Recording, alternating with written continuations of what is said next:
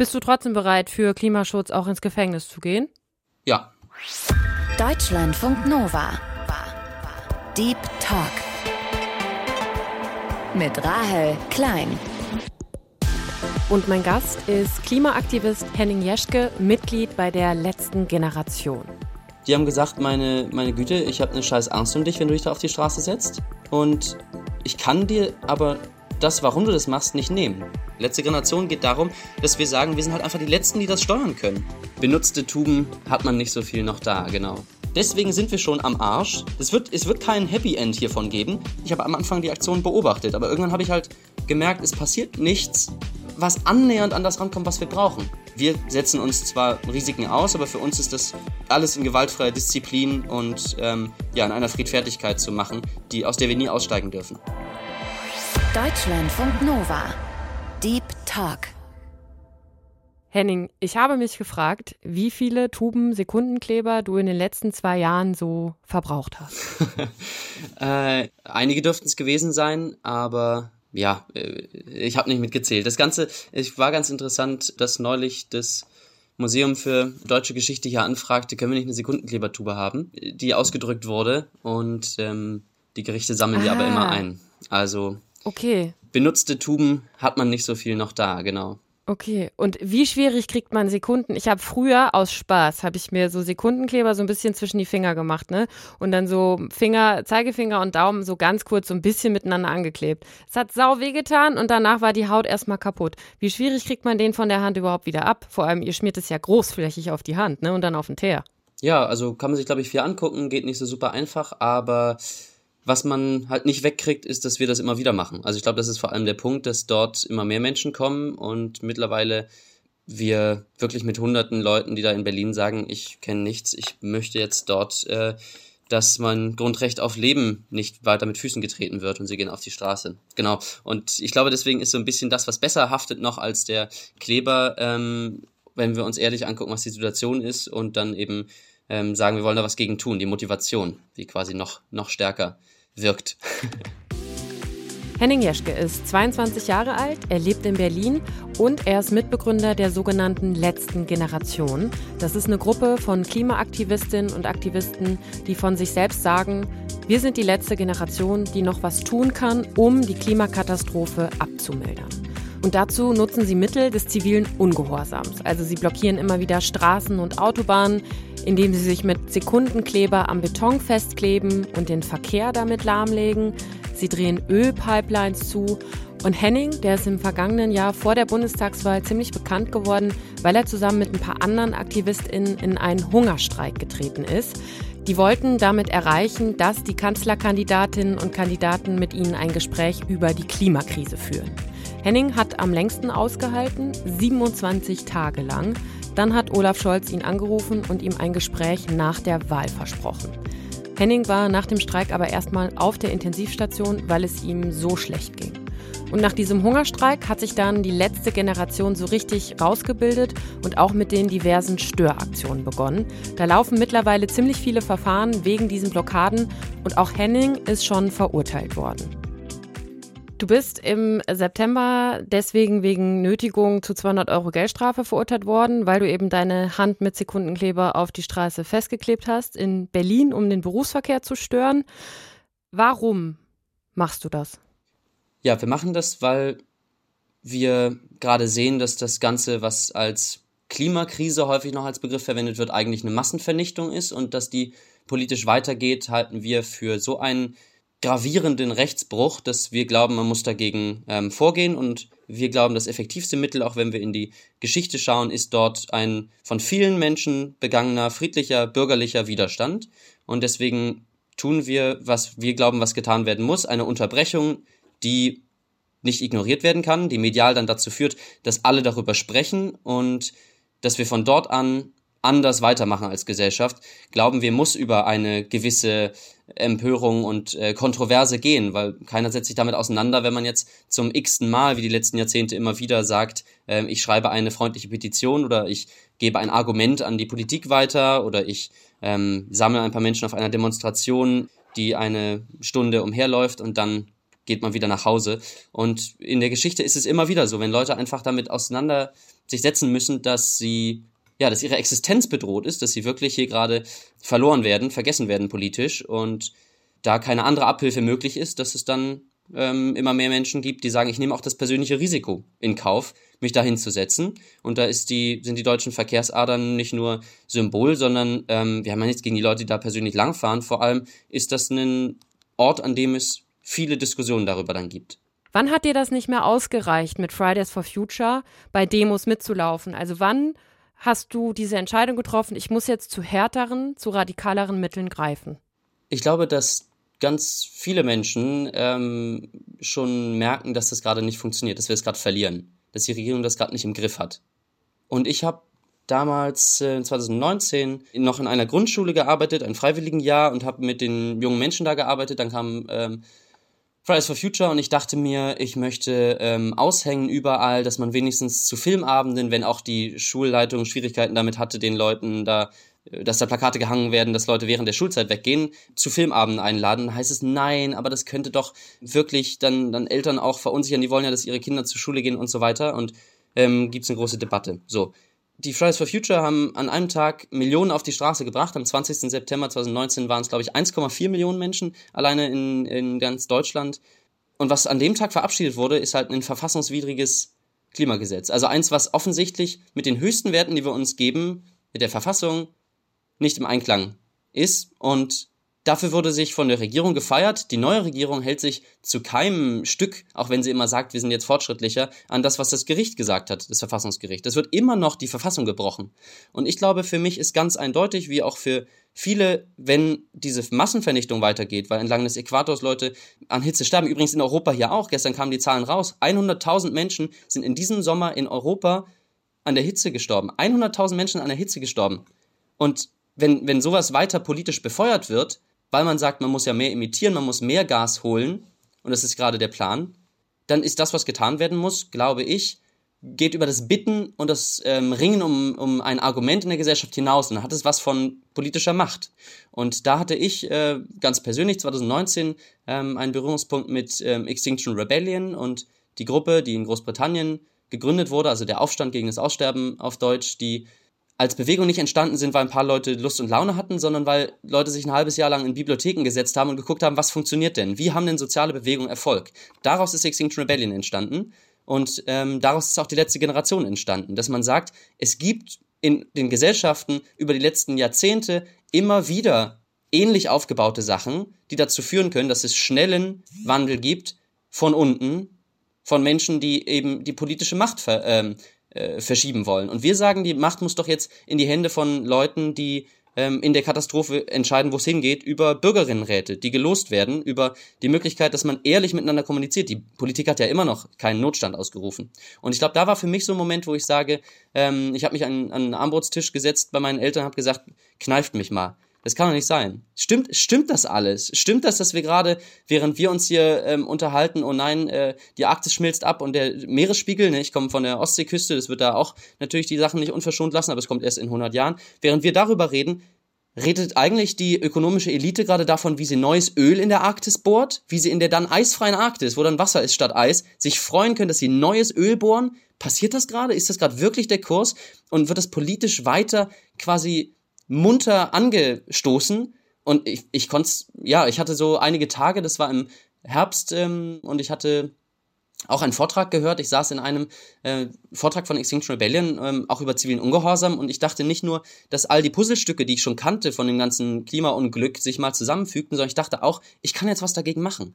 Wenn es von, wie diesen Vortrag, ich ihn dort erlebte an dem Abend, von dieser Art tausend Vorträge gäbe, in denen also 10.000 Menschen sitzen und am Ende von jedem Vortrag sagen einfach, ähm, sagt einfach jeder Dritte, weißt du was, ich pack mir meinen Proviant, ich gehe in die Hauptstadt und ich setze meinen Körper in den Weg von dem, was dort jeden Tag abläuft. Im Regierungsviertel setzen wir uns hin, setzen uns so hin, dass die Stadt ökonomisch nicht mehr weiterläuft. Dann müsste es nach zehn Tagen, man kann argumentieren, braucht es jetzt 3000 Menschen oder 10.000 Menschen, aber keiner kann sagen, dass bei 100.000 Menschen, die das machen würden, nicht eine Gesellschaft anders wäre. Und es gibt ja 80 Prozent der Bevölkerung, die wollen, dass wir das Klima schützen, so wie es so schön heißt. Also ähm, unsere ja, Kinder nicht in den Tod dass, schicken. Dass wir das Klima schützen, aber da gibt es ja auch nochmal unterschiedliche Ansichten dann, mit welchen Mitteln. Na, da klar. sprechen wir aber auch gleich nochmal drauf. Ne? Also nur weil 80 Prozent der Bevölkerung sagen, wir finden Klimaschutz gut, heißt das noch nicht, dass 80 Prozent der Bevölkerung wollen, dass wir Tempo 100 auf Autobahnen haben. Ja, aber so woran ihr das, das, beispielsweise fordert. Aber ja, lass uns da gleich drauf sprechen. Ich wollte noch eine andere Frage stellen äh, bezüglich deiner Eltern. Du hast gesagt, du hast mit deinen Eltern am Tisch gesessen. Ne? Du hast gefragt, stimmt das, dass das alles gerade draußen passiert und wir eigentlich nichts machen? Du hast, glaube ich, auch zu deinen Eltern gesagt, ey, ich glaube, ich radikalisiere mich hier gerade. Wie haben deine Eltern darauf reagiert? Ich glaube, wenn wir das Leuten erklären, dann verstehen sie das. Also, das ist meine wirkliche Einschätzung.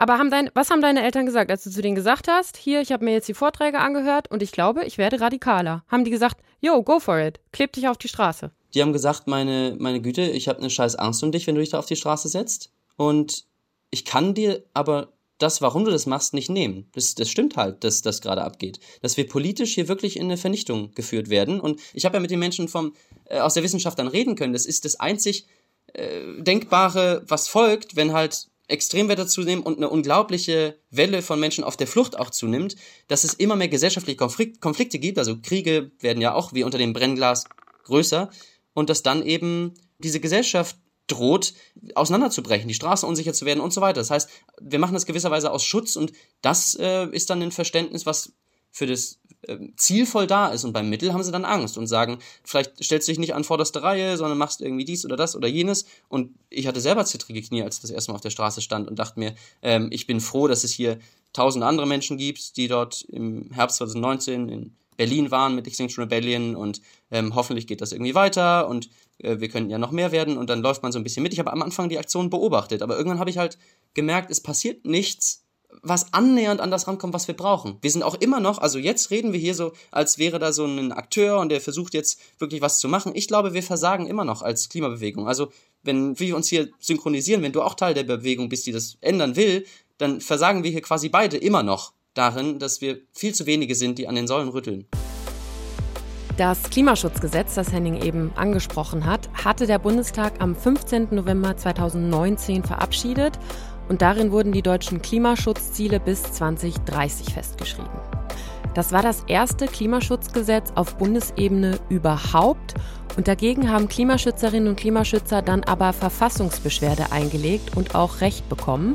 Das Bundesverfassungsgericht hat im April 2021 geurteilt, dass das Gesetz in Teilen verfassungswidrig ist und zu kurz greift, weil es keine Vorgaben über das Jahr 2030 hinaus macht. Die Bundesregierung hat das Gesetz daraufhin im August letzten Jahres verschärft und das geht vielen aber immer noch nicht weit genug, so wie auch Henning. Und sie werfen der Bundesregierung daher weiterhin vor, ihre künftige Lebensgrundlage zu gefährden, wenn nicht mehr für den Klimaschutz getan wird. Hast du manchmal Angst vor deiner eigenen Radikalisierung, sag ich mal? Hast du manchmal Angst, dass du irgendwann im Knast landest? Nee, ich glaube, das ist eine, so ein bisschen eine, eine Verdrehung. Also so habe ich das am Anfang natürlich auch gesehen. Und so wird es ja gesagt, äh, pass auf, dass du bloß nicht ähm, dort äh, hinter Gitter kommst. Das ist ja auch als Abschreckung so gedacht. Und es ist ja auch sehr verständlich. Und ich bin äh, voll dafür, dass es im Rechtsstaat sowas ist. Und dass es übrigens auch verboten ist, dass man sich massenhaft einfach auf Autobahnen setzt, wenn es nicht einen Notstand geben würde, der das rechtfertigt. Es gibt, also wenn wir in das Rechtliche einsteigen wollen, den Paragraphen 34 Strafgesetzbuch und der sagt, dass es einen rechtfertigenden Notstand ähm, geben kann, der solche Aktionen rechtfertigt. Und es ist einhellig eigentlich klar in den wissenschaftlichen Analysen, dass es nicht nur äh, ein echt ja, einschneidendes ähm, Massenvernichtungserlebnis mit der, mit der Klimakatastrophe geben wird. Vielleicht geht unsere Spezies insgesamt dran zugrunde, weiß man nicht genau.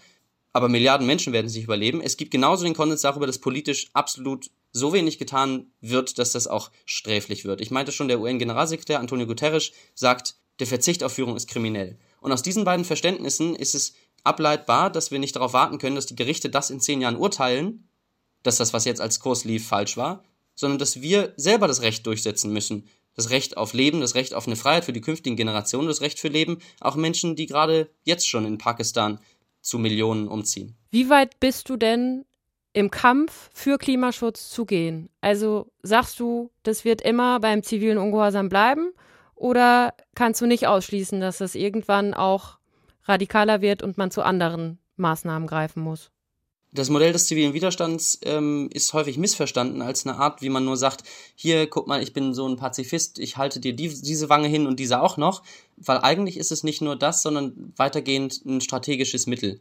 Menschen im globalen Süden haben das die letzten, äh, das letzte Jahrhundert überall und immer wieder angewendet. Gerade vor zwei Jahren sind Leute in Indien in Massen auf die Straßen und haben dann die Autobahnen von der Hauptstadt Neu-Delhi zugemacht, weil sie gesagt haben, hier wird einfach unsere kleinbäuerliche Existenz zerstört, wenn die Großkonzerne hier reinkommen sollen. Das war die, die Modi-Regierung dort, haben gewonnen, nach einem halben Jahr wurden die Gesetze zurückgenommen. Ungefähr, ne? Ist stark vereinfacht. Aber es gibt diese Kapitel immer wieder in der Geschichte von Leute setzen sich im Modell des zivilen Widerstandes, widersetzen sich einer Regierung, von deren, deren Vertrauen ähm, sie ähm, nicht mehr spüren. Und genau so, wie das immer wieder geschehen ist, machen wir das auch in diesen Richtlinien, die für uns unumstößlich sind. Für uns äh, Aber ohne Gewalt. Klar, ja, für uns ist absolut klar, unumstößlich meine ich mit den, mit den Prinzipien, mit den Leitlinien, dass er seine Erfolgschance auf null runterfällt, wenn Leute anfangen, Gewalt anzuwenden. Und deswegen machen wir Aktionstrainings und setzen alles daran, dass, wenn sich Tausende versammeln, wir selber die Deeskalation so ja äh, im Griff haben, dass das Ganze in keinem Fall in die Gewalt umschlagen darf, weil dann haben sie einen ja auch da, wo sie einen gerne haben wollen. Es ist ja verständlich, wenn Leute irgendwie gewaltsam ähm, äh, ankommen, dass man dann auch mit der Polizei da heftig gegen vorgeht. Und ähm, wir glauben, dass Leute, auch gerade die 72-Jährigen, die bei uns mitmachen, die 15-Jährigen, die bei uns mitmachen, die Mütter und die Großväter, dass die nur mitmachen können, weil wir für uns ganz klar haben, ähm, wir setzen uns zwar Risiken aus, aber für uns ist das alles in gewaltfreier Disziplin und ähm, ja in einer Friedfertigkeit zu machen, die aus der wir nie aussteigen dürfen. Bist du trotzdem bereit, für Klimaschutz auch ins Gefängnis zu gehen? Ja.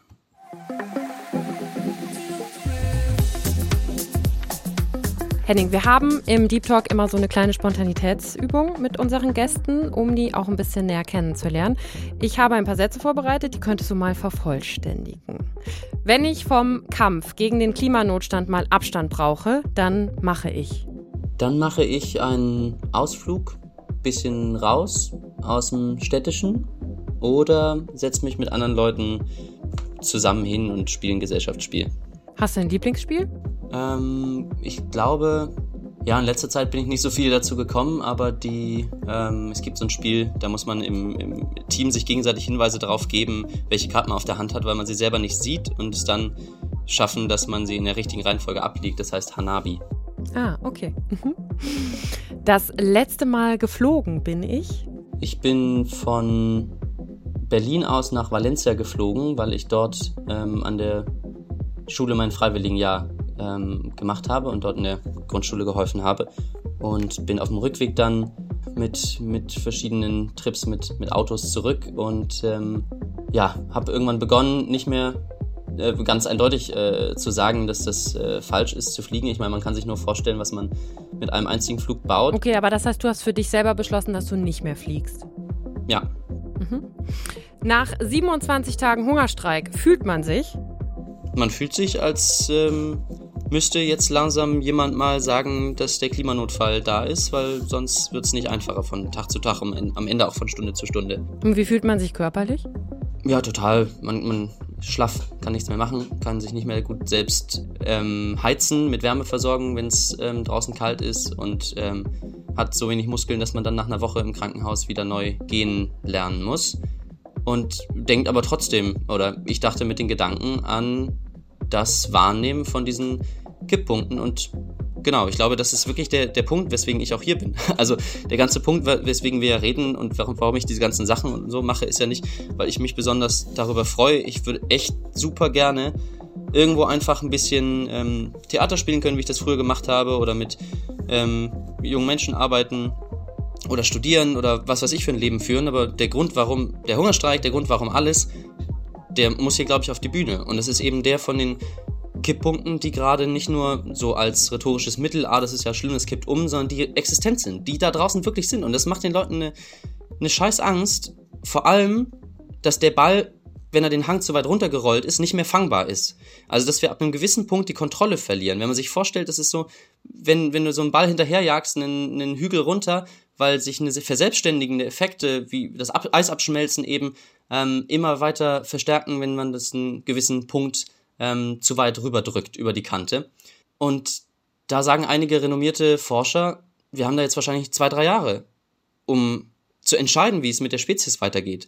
Das heißt, nicht, dass äh, in jedem Fall die große Katastrophe jetzt schon da ist und wir alle nächsten zehn Jahre aussterben. Das sagt ja keiner. Letzte Generation geht darum, dass wir sagen, wir sind halt einfach die Letzten, die das steuern können. Man kann hinterher sich nur noch ärgern, dass in, der ein, in einer Welt voller Aussterben man links und rechts von Leid, Übel und äh, Horror umgeben ist, aber man kann es immer schwerer verändern. Mit jedem Jahr, was wir verpassen, mit jedem Monat, den wir verpassen und jeder Woche, die wir verpassen.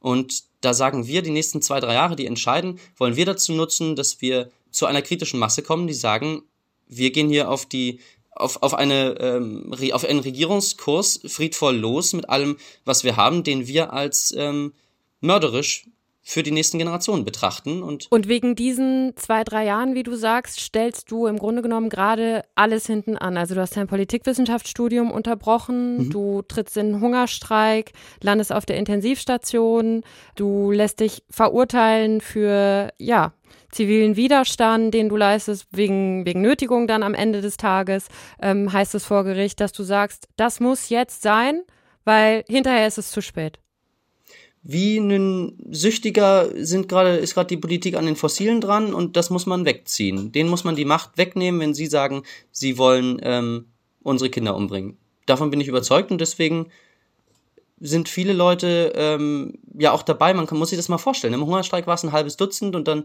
im Januar waren 30 Leute auch auf den Autobahnen zum ersten Mal und jetzt sind es über 300. Und man muss sich einfach vorstellen, warum ist das so? Das ist ja fast paradox. Je mehr da jetzt ähm, die Polizei äh, ruppig wird und die Leute ähm, mit Spachteln irgendwie blutig äh, wegschabt von der wegschabt von der äh, Autobahn, weil es eine große Kontroverse ist in der Bevölkerung. Ähm, und je mehr Hass einem der da vor Ort entgegentritt, trotzdem werden es immer und immer mehr Menschen. Und mittlerweile zeigen die Umfragen ja auch, dass die ähm, Bevölkerung mehr und mehr sieht. Das ist zwar nicht ihr Mittel, aber also das Ziel, das ist ja, wir sind vorhin kurz beim Tempolimit gewesen, auch das hat ja eine 80-prozentige äh, Zustimmung mittlerweile, weil es. Ja, aber Tempolimit 130 und nicht Tempolimit 100, wie ihr es fordert. Das ist nochmal ein Unterschied von 30 km/h, der am Ende des Tages sehr, sehr groß sein kann. Genau, der für alle die, aber ein Baby Die Unterscheidung, die ist ja wichtig, die muss man ja machen. Ne? Die kann man also, machen. Das ist ja, ja danke, dann auch ungenau. Danke dir fürs äh, Korrigieren, dass das nicht ungenau ist. Die Zustimmung, die ich gerade meinte, ist zu einem äh, Tempolimit ähm, von einem höheren Tempo, aber das ist so scheißegal, von allen denen, die verstanden haben, in welcher Situation wir uns befinden, von da aus ist beides ein Babyschritt. Beides ist ja absolut lächerlich klein und niemand kann ja ankommen und behaupten, das würde ansatzweise reichen.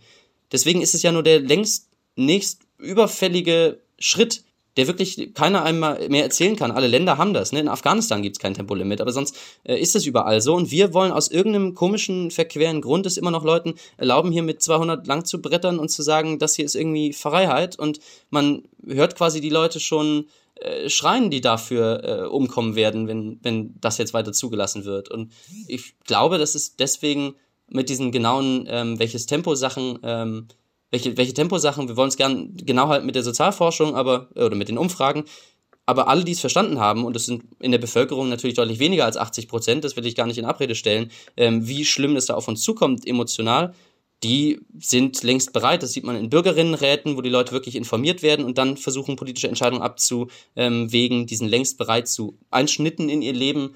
Das ähm, kann man sich in der Debatte gerade aktuell nicht vorstellen. Ja, ich glaube, man merkt ganz schön, wie Henning und ich im Gespräch auch immer mal wieder aneinander geraten. Und dass Henning eigentlich auch nicht so richtig gern über Persönliches sprechen will, weil er seinen kompletten Fokus auf den Kampf gegen den Klimanotstand legt und weil er so, so unbedingt will, dass alle die Tragweite der Situation verstehen. Und da überspitzt er auch Dinge oder ist manchmal auch ungenau, so wie bei dem Tempolimit. Und ich glaube, dass man da aufpassen muss und nicht ungenau werden sollte, weil man sich sonst einfach unglaubwürdig macht. Und gleichzeitig finde ich es unfassbar beeindruckend, wie ein junger Mensch wie Henning sein ganzes privates Leben gerade hinten anstellt, weil er an was glaubt und für etwas kämpft. Kannst du die Kritik verstehen, die auch von den Grünen zum Beispiel kommen, aber auch von Fridays for Future zum Beispiel, die eure Mittel eben auch nicht unbedingt gutheißen, die eben sagen, ja, was ist das für ein Demokratieverständnis, wenn man Regierende eben mit einer Art Zwang, mit Nötigung zu einem anderen Kurs bewegt? Das ist kein Demokratieverständnis, was wir teilen. Du hast Politikwissenschaften studiert. Du weißt, wie politische Prozesse funktionieren. Du entscheidest dich ja sehr bewusst dafür, diesen Weg zu wählen. Ja, es ist einfach an einem Moment, wo der Präsident von einem Inselstaat sagt, es ist überhaupt keine Ehre darin, dass ihr uns so langsam umbringt, ihr könntet uns genauso gut zerbomben. Für mich die Frage, ob wir wirklich warten auf die nächste Wahl. Ich habe Politikwissenschaften studiert und da ist es erschreckend, dass alle mittlerweile denken, Demokratie ist gleich Wahl. Und es ist ja eine, eine Verquerung, eine Ver Verkürzung, die ist äh, total ahistorisch, die ist ähm, total verkürzt. Ne? Man sagt, man redet mittlerweile an verschiedenen Punkten von äh, liberaleren und illiberaleren Demokratien, aber das, ähm, was meistens dann gezogen wird, heißt einfach, das, da wird gewählt. Das ist ja dann vielleicht, wenn es noch ein paar mehr Sachen gibt, ne, äh, Freiheiten, ähm, Sachen sagen zu dürfen und so eine Demokratie. Und es fallen uns aber total die demokratischen Kernsachen weg davon, dass Leute, dass tatsächlich das Volk entscheiden kann, wo es hingehen soll.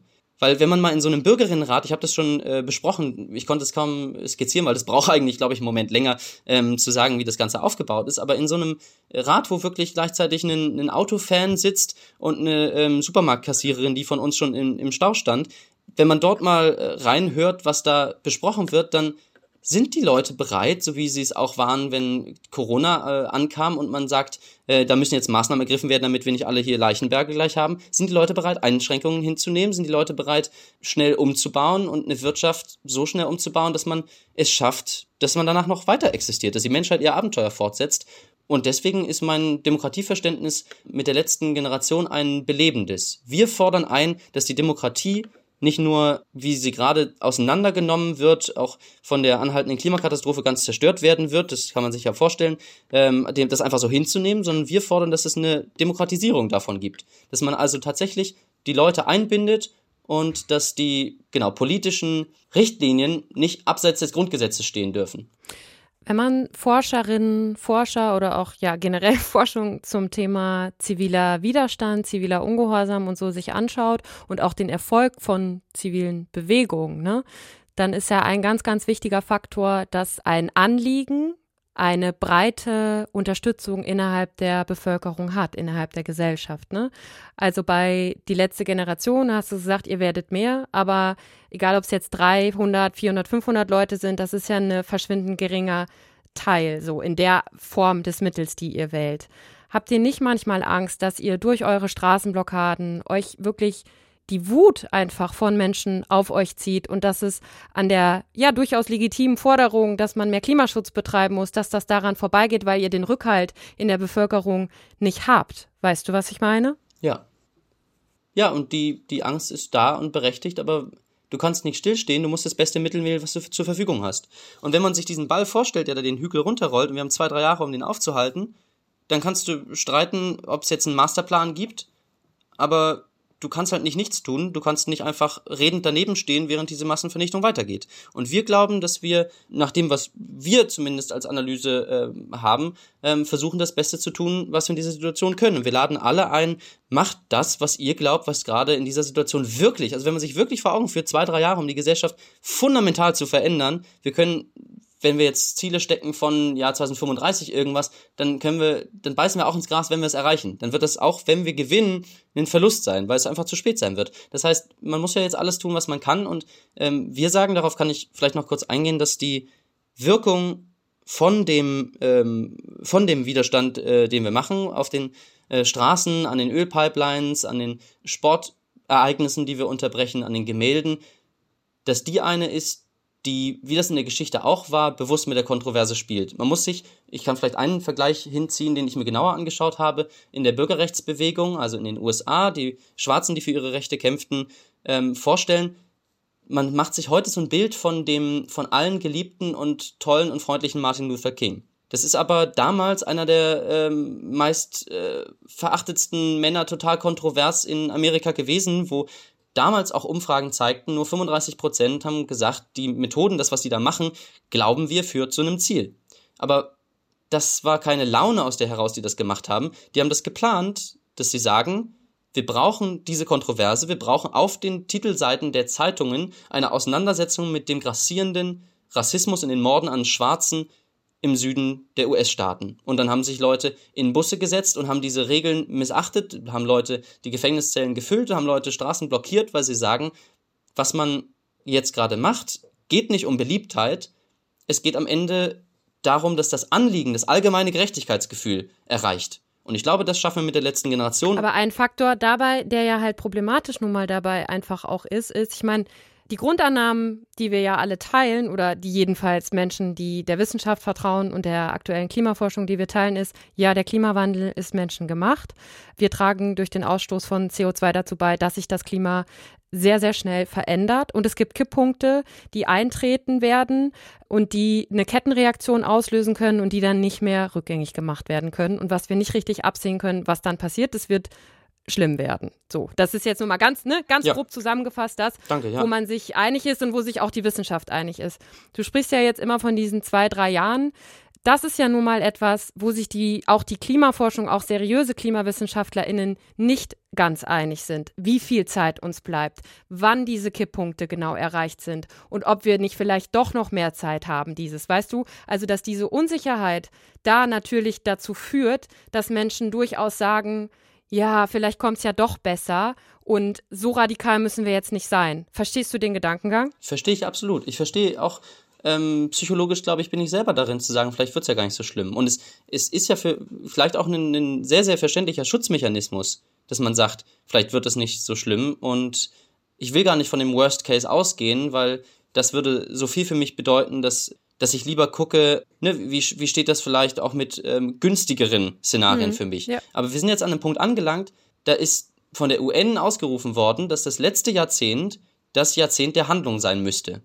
Es ist aber jedes Jahr mehr CO2 und Methan in die Atmosphäre gebracht worden und jetzt ist das Jahrzehnt der Konsequenzen. Also jetzt finden wir schon hunderte Menschen plötzlich tot wegen Fluten. Hier in Deutschland finden wir schon, dass unsere Ernte Jahr für Jahr schlechter wird, im Durchschnitt gemessen. Ne? Man kann immer mal sagen, den einen Tag war es jetzt aber heiß oder kalt, aber im Durchschnitt sehen wir jetzt schon, dass eben einfach mal 30 Millionen Menschen ähm, ihre ähm, Heimat, ihre Häuser, alles verlieren in Pakistan. Und das ist ja nur ein Ausschnitt. Und das Ganze, was in diesem Jahrzehnt der Konsequenzen mit, ja, vielleicht sind es zwei Jahre, vielleicht sind es drei, vielleicht sind es fünf, vielleicht sind es sieben, noch Spekulation ist, das ähm, brauche ich, glaube ich, gar nicht als Sicherheit, dass ich sage, ich weiß genau, ich behaupte genau zu wissen, es sind drei Jahre. Das kann auch keiner genau sagen. Man kann es erst hinterher sagen, wie auch bei Artensterben. Da kann man erst fünf Jahre lang hinter, fünf Jahre lang hat jemand gesucht, die Art nicht mehr gefunden, die Tierart oder Pflanzenart, dann ist es ausgestorben. Aber dann ist es halt zu spät. Aber du nimmst es ja trotzdem immer als Argument, ne? Du sagst ja trotzdem immer, wir haben nur noch zwei, drei Jahre. Ich sage, Top-WissenschaftlerInnen sagen, vermuten, wir haben noch zwei bis drei Jahre. Ich habe auch mit ähm, Schellenhuber und anderen Menschen vom Potsdamer Institut für Klimafolgenforschung gesprochen und die sagen dann, ja, wenn es die nächsten, ähm, das nächste Jahrzehnt über keine Folgen gibt, dann werde ich in Hungerstreik gehen. Das sagen diese Leute dort. Andere beginnen jetzt schon, weil man muss, und so glaube ich fest daran, nach dem Fürsorgeprinzip, das Risiko von dem Aussterben und von dem Zusammenbruch der Gesellschaft unbedingt abwenden. Und wir sehen, wie schwierig es uns fällt, psychologisch, du hast es genau angesprochen, ähm, dass wir das so richtig bei uns reinlassen. Und deswegen glaube ich, ist es so ein bisschen zweischrittig. Erstens anerkennen, welcher Schaden schon geschehen ist, was jetzt, dass wir uns sicher schon über 1,5 Grad, sicher schon über 2 Grad äh, befinden werden und gleichzeitig versuchen abzuwenden, was noch kommt. Und zu dem Gestehen, was schon passiert ist, gehört halt auch, fünf Kippelemente sind schon gekippt. Die Wissenschaft identifiziert ungefähr 15.